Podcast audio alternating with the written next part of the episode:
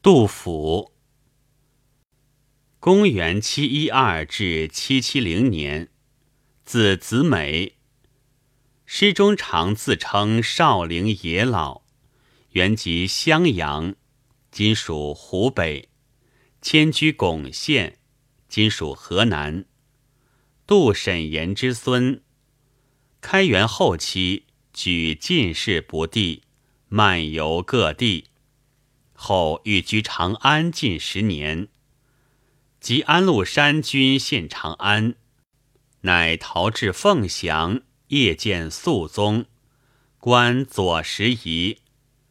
长安收复后，随肃宗还京，寻初为华州司功参军，不久弃官居秦州铜鼓，有移家成都。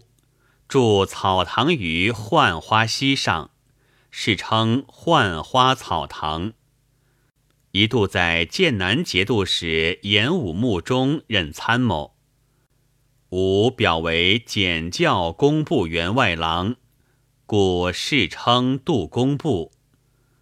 晚年携家出蜀，病死湘江途中。其诗显示了。唐代由盛转衰的历史过程，被称为诗史，以古体律诗见长，风格多样，而以沉郁为主，语言精炼，具有高度的表达能力。有《杜工部集》《望岳》，岱宗福如何？齐鲁清未了，造化钟神秀，阴阳割昏晓。荡胸生层云，决眦入归鸟。会当凌绝顶，一览众山小。杜甫望岳诗共有三首。分涌东岳泰山、南岳衡山、西岳华山。这一首是望东岳泰山。开元二十四年，二十四岁的诗人开始过一种裘马轻狂的漫游生活。此诗即写于北游齐赵（今河南、河北、山东等地）时。是现存杜诗中年代最早的一首，字里行间洋溢着青年杜甫那种蓬蓬勃勃的朝气。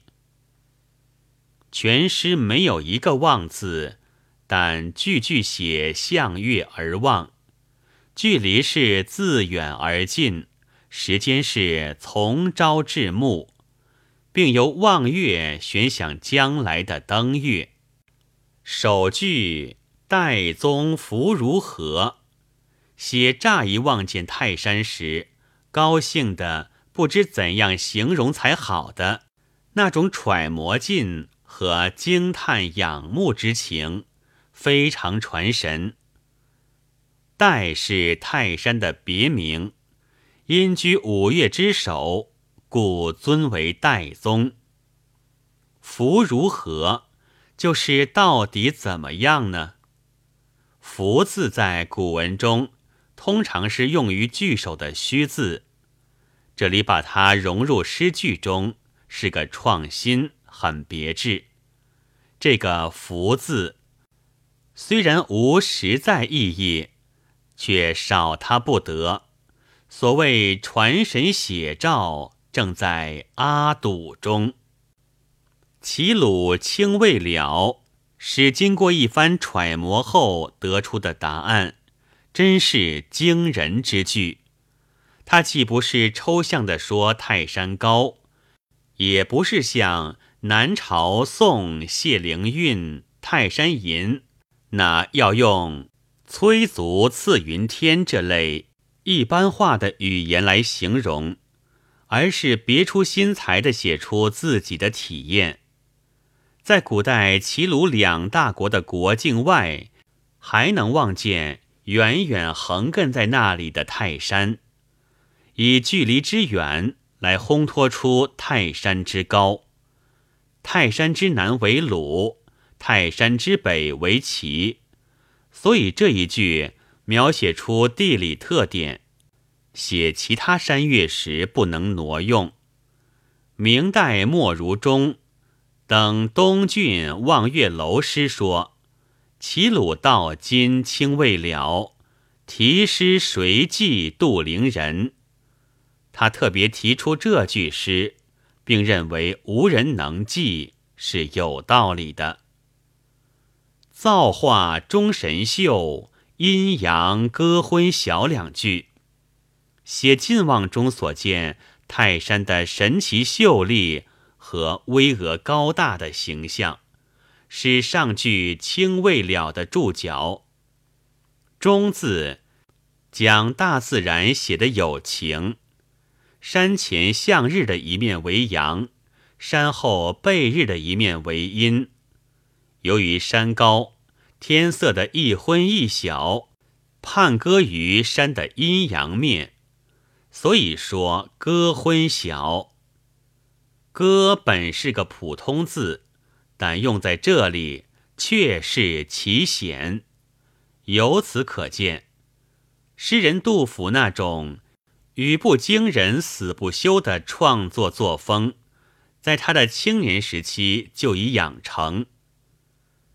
荡胸生层云，绝字入归鸟两句，是写细望，在山中云气层出不穷，故心胸亦为之荡漾。因长时间目不转睛地望着，故感到眼眶有似决裂。归鸟是投林还巢的鸟，可知时已薄暮，诗人还在望，不言而喻。其中蕴藏着诗人对祖国山河的热爱。会当凌绝顶，一览众山小。这最后两句写由望月而产生的登月的意愿。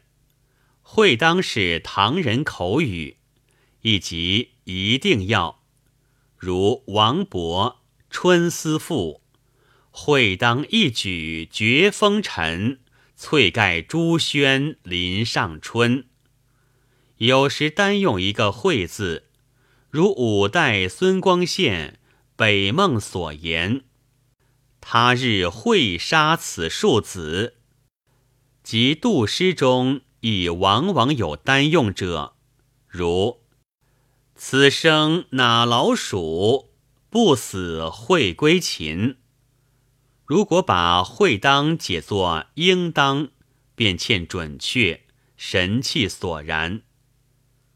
从这两句富有启发性和象征意义的诗中，可以看到诗人杜甫不怕困难，敢于攀登绝顶。俯视一切的雄心和气概，这正是杜甫能够成为一个伟大诗人的关键所在，也是一切有所作为的人们所不可缺少的。这就是为什么这两句诗千百年来一直为人们所传颂，而至今仍能引起我们强烈共鸣的原因。清代蒲启龙认为，杜诗当以事为首，并说：“杜子心胸气魄，于斯可观，取为压卷，毅然坐镇。”也正是从这两句诗的象征意义着眼的。这和杜甫在政治上自比季与谢，在创作上。气磨屈贾垒，目短曹刘强，正是一致的。此诗被后人誉为绝唱，并刻石为碑，立在山路。无疑，他将与泰山同垂不朽。本文作者萧迪飞，朗读：白云出岫。